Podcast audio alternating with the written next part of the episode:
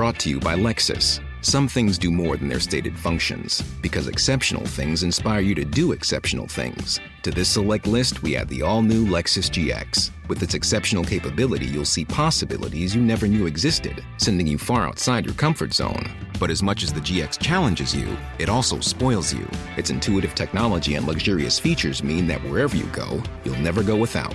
Live up to it. The all new Lexus GX.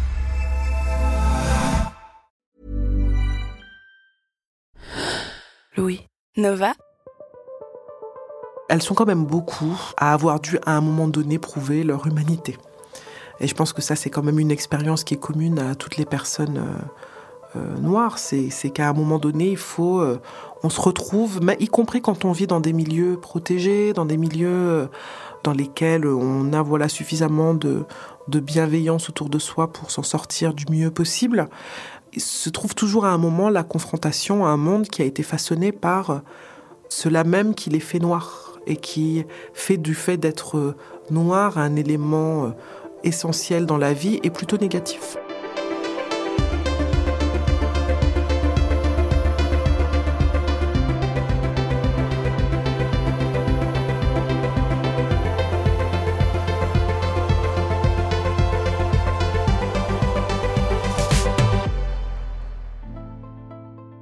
Dans ce monde d'hommes, vous devez prendre votre bouche et en faire un fusil. C'est une incantation de l'écrivaine Paul Marshall que j'ai découverte dans le livre de la chercheuse Audrey Célestine, Des vies de combat. Le portrait de Paul Marshall y figure aux côtés de ceux d'autres femmes noires inspirantes qui se sont battues depuis le 19e siècle pour exister dans des sociétés racistes et misogynes en France et aux États-Unis. Il y a des stars, comme Beyoncé et Rihanna, il y a des intellectuels, comme Audrey Lorde ou Paulette Nardal, il y a des militantes et des artistes et des prêcheuses.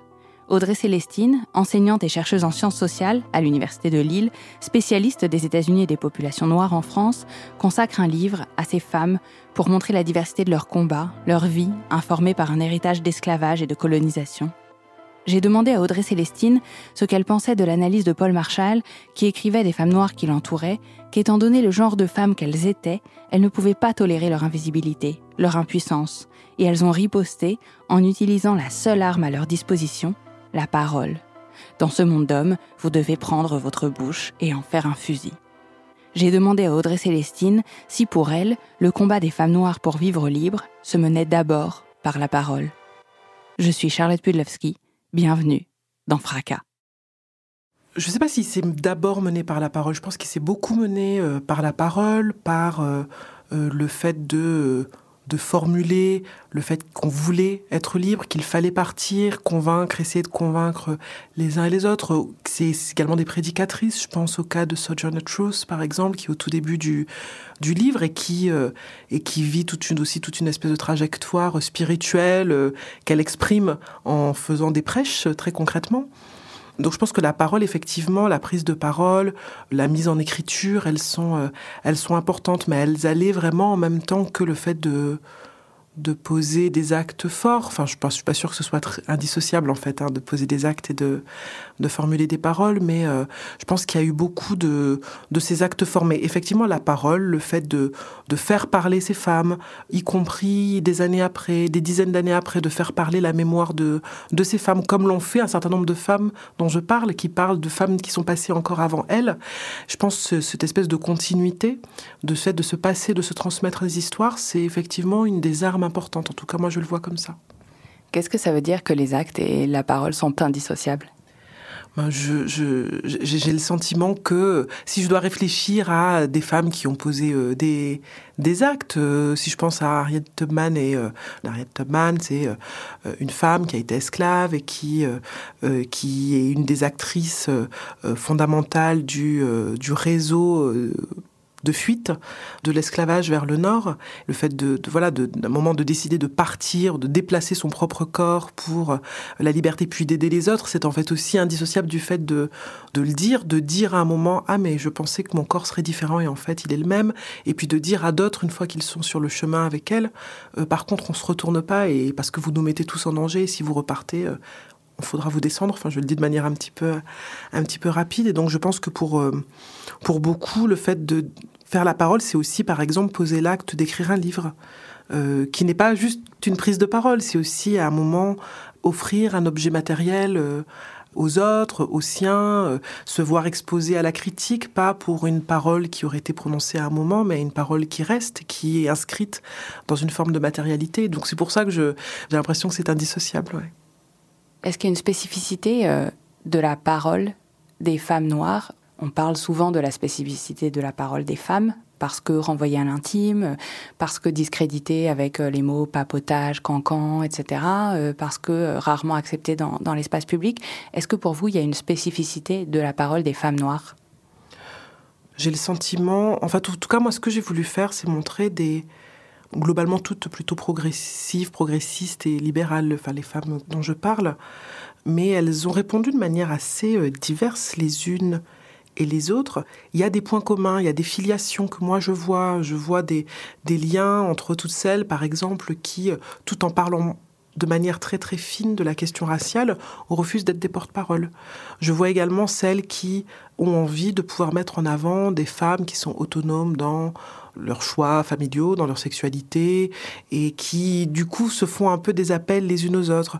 Je pense que dans le rapport que des femmes noires peuvent avoir à des femmes noires du passé, qu'il y a aussi quelque chose de très euh, de très fort. Mais en fait, il y a plein de spécificités. En fait, il y a plein de manières de de l'être. Je pense que pour beaucoup, il y a cette euh, volonté d'échapper à une à toutes les représentations, tout souvent très pathologiques, de la famille noire, euh, mais avec aussi du coup un pendant qui a été considéré parfois comme une arme de lutte contre le racisme et qui est en fait aussi un cliché qui pèse lourd sur ces femmes, qui est le symbole de la femme puissante aux Antilles, on dit le potomitan, de voilà, de la mère courage, qui a encore plus courage quand elle est noire, et que moi ce que j'ai, je, trouve dans beaucoup de ces femmes, c'est euh, d'aller à l'encontre, de montrer les lignes de faille, c'est montrer les fragilités, les silences, les mille manières en fait de, de recevoir la vie, que je pense que parler du malaise, parler de la douleur, et pas forcément de la douleur qui écrase, mais de, de la volonté d'évitement pour ces femmes-là qui sont de ne pas les cantonner nécessairement à des espèces de superwoman euh, qui ont tout affronté, qui ont beaucoup souffert et qui vont continuer de souffrir, mais qui l'acceptent pour le bien de tout le monde, des blancs et des hommes, enfin, et des hommes euh, qui soient blancs ou noirs, enfin, je, je, je voilà, en revanche, je pense qu'il y a beaucoup de choses qui sont passées, beaucoup d'histoires qui sont passées, et de fait, je pense qu'elles ont tout en commun d'avoir été racialisées comme noires. C'est qu'elles sont toutes liées à cette histoire-là. Et ça impacte leur parole Je pense que ça impacte la parole parce qu'il euh, y a une parole qui est attendue ou pas. Enfin voilà, on a. si vous voulez, elles sont quand même beaucoup dans le livre à avoir dû à un moment donné prouver leur humanité. Et je pense que ça, c'est quand même une expérience qui est commune à toutes les personnes euh, euh, noires. C'est qu'à un moment donné, il faut, euh, on se retrouve, y compris quand on vit dans des milieux protégés, dans des milieux dans lesquels on a voilà suffisamment de bienveillance autour de soi pour s'en sortir du mieux possible. Il se trouve toujours à un moment la confrontation à un monde qui a été façonné par cela même qui les fait noirs et qui fait du fait d'être noir un élément essentiel dans la vie est plutôt négatif. Et que du coup, vouloir se séparer, vouloir s'approprier, vouloir politiser ou passer sous silence ce fait-là, c'est malgré tout réagir par rapport à ce fait-là. Donc oui, de cette mesure-là, cette multiplication des voix, elle a pour origine finalement une chose assez, euh, assez commune. Donc dans ce sens-là, je pense qu'on peut effectivement dire que ça façonne euh, leur prise de parole. Moi, je me suis demandé en lisant le livre, et notamment euh, en lisant le portrait de Joséphine Baker, si c'était pas encore plus dur pour les femmes noires de prendre euh, la parole que pour euh, les femmes non racisées, du fait qu'elles sont en permanence renvoyées à leur corps, à une forme d'animalité, d'exotisme ou d'exoticisation, et que du coup, ça donne le sentiment qu'elles n'ont le droit d'exister que si c'est pour et par leur corps, et que ça met une barrière supplémentaire pour accéder à la possibilité du discours euh, public, de la prise de parole publique. Mais en fait, sur cette question, elle est, elle est intéressante cette question sur, sur le corps qui peut empêcher la prise de parole, parce qu'une des choses qu'on voit aussi récemment, et c'est pour ça que j'ai beaucoup hésité à insérer un portrait croisé de Rihanna et de Beyoncé, parce que je me disais, mon Dieu, mais qu'est-ce que je suis en train de faire? Est-ce que je, les mets dans le même livre que Rosa Parks et, euh, que euh, Jeanne Léraud Enfin, c'est n'importe quoi. Et en même temps, ce euh, quand on va voir leur prise de parole et l'évolution de celle-ci aussi, et puis ce qu'elles font de la manière dont elles se sexualisent elle-même. Enfin, et, et, je pense que dans cette geste-là, du fait de dans le portrait de Rihanna, je dis ouais, quand elle twerk, elle twerk pour elle. Je pense que ce, ce, ce, mouvement auquel arrivent les femmes noires du 21e siècle, moi, il m'intéresse aussi. Il m'intéresse de dire mais pourquoi, c'est quoi cette fascination que je pouvais avoir pour Beyoncé à la fin des années 90 C'était pas les cheveux blonds ou l'espèce de truc un peu bizarre, poupée Barbie qu'elle pouvait développer. C'était à quelque chose d'autre. C'était une espèce d'assurance, une espèce de conviction qu'on était euh, bien présent au monde et qu'on faisait ce qu'on voulait, y compris en chantant des choses pas forcément très malines.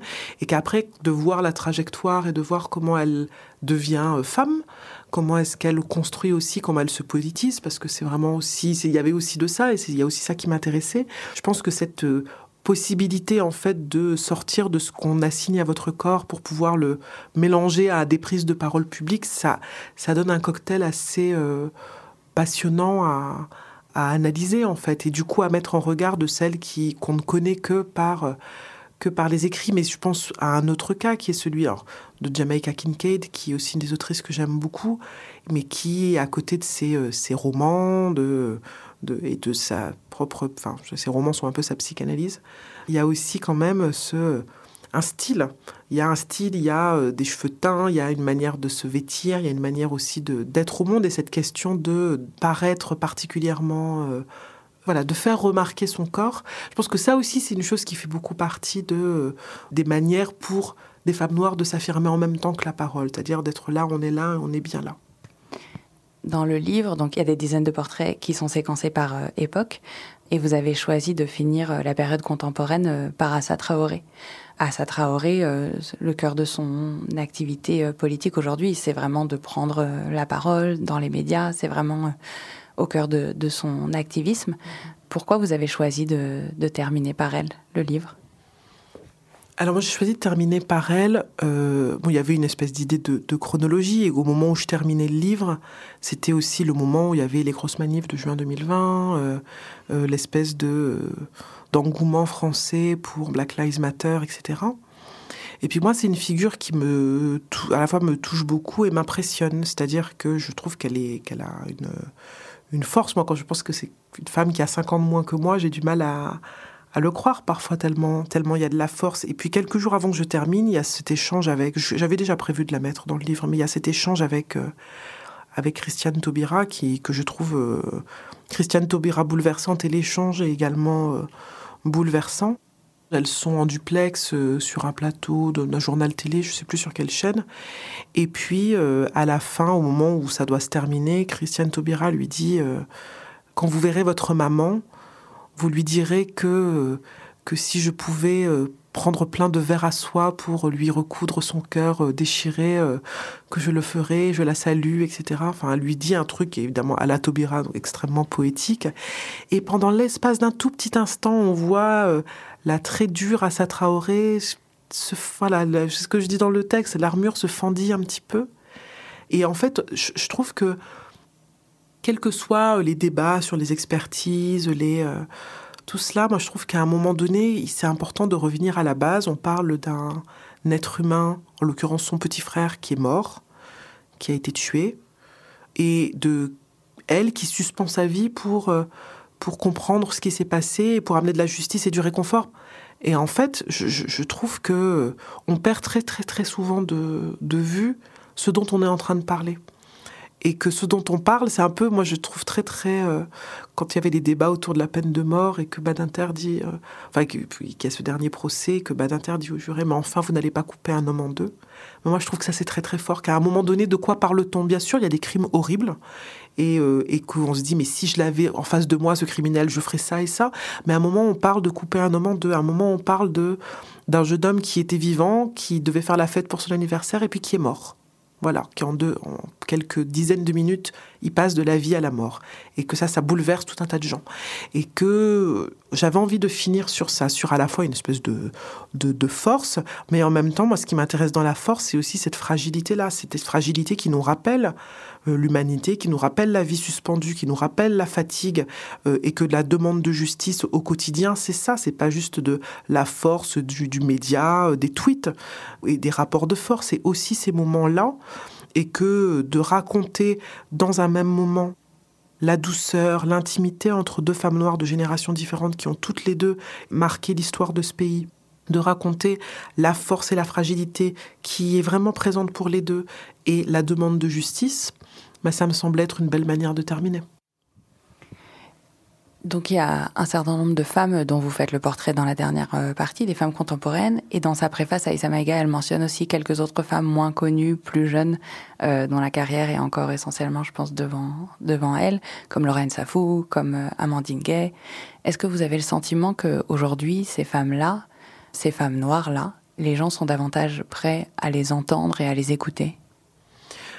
Alors pour le coup, je pense que les deux femmes que vous citez, que les gens soient prêts ou pas, ils vont les entendre. Donc c'est vrai que dans les deux cas, enfin voilà, ça fait partie euh, très clairement de, femmes que dont, pour le coup j'écoute et je regarde les prises de parole qui sont souvent écrites en fait, que j'admire euh, beaucoup hein, toutes les deux et qui auraient qui auraient tout à fait leur place effectivement dans dans le livre. Mais je pense qu'il y a un qu'elles ont cette euh, force de globalement pas attendre la permission pour parler, avec un coup, avec des moments de... euh, c'est aussi euh, dur de, porter cela et de faire cela, mais euh, moi, elles ont toutes les deux, je connais un petit peu plus Amandine Gay que Lorraine Safou, mais dans les deux cas, moi, je trouve qu'il y a une énergie là qui est admirable et qui force le respect. Et est-ce que pour finir, vous pouvez me raconter la prise de parole que vous, vous trouvez la plus belle ou la plus forte, votre histoire préférée du livre?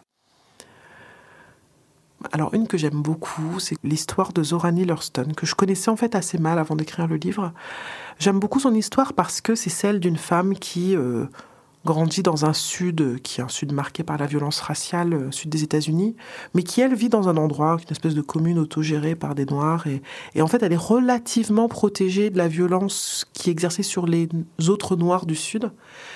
Et ce qui fait que elle écrit libérée de certaines choses mais que son premier bouquin, qui parle d'une femme qui euh, et de ses histoires d'amour, qui aime trois hommes, qui est assez libre, il est assez mal, en fait, assez mal accepté par euh, les auteurs noirs de l'époque, par les auteurs de la Harlem Renaissance. On considère qu'elle ne montre pas assez des noirs qui souffrent. Et puis elle, sa liberté, c'est de montrer une femme autonome dans sa sexualité et dans sa manière de dire, euh, de dire ce qu'elle a envie de dire. Si elle a envie de parler de souffrance, elle parle de souffrance. Si elle n'a pas envie, elle ne le fait pas. Et en fait, elle est morte relativement inconnue.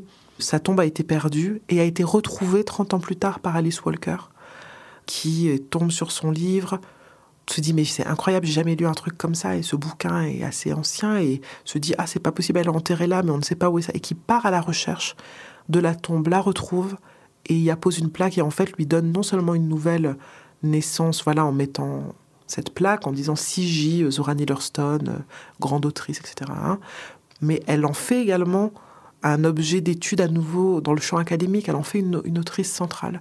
Et moi, je trouve que cette histoire entre ces deux femmes, celle qui tombe dans l'oubli alors qu'elle avait affirmé une forme de liberté, et euh, qui est retrouvée par une autre écrivaine euh, noire, enfin moi je trouve cette histoire fantastique et j'adore. Le jour de la mort de Toni Morrison, quand j'ai vu toutes les prises de parole pour le coup de femmes qui ont euh, écrit des messages pour dire mais à quel point cette mort les, les, les affectait, parce que dans Toni Morrison, il y avait il y avait quelque chose de, spécial et d'important.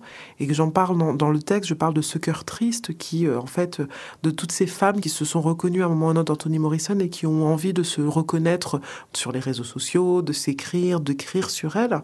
Et moi, parmi certaines écrivaines que j'aime beaucoup, qui sont pas dans le livre, mais des contemporaines, des gens comme Gaëlle Octavia, euh, comme Simone Lagrand, qui ont écrit sur Toni Morrison à sa mort, ben, elles m'ont aussi donné l'envie de de raconter ça, de raconter ces moments-là, de raconter euh, le fait que qu'il y a beaucoup, beaucoup, beaucoup de beauté dans, ces, dans le fait d'être, de vivre dans un corps noir quand on est une femme.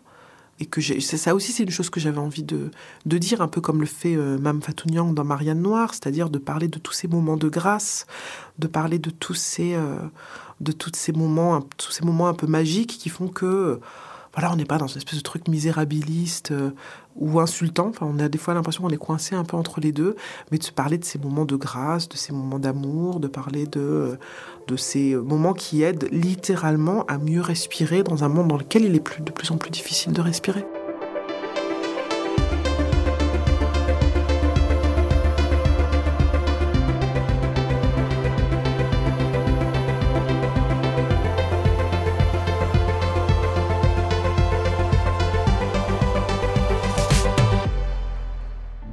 Audrey Célestine publie des vies de combat aux éditions de l'Iconoclaste et je vous invite à le lire et à l'offrir.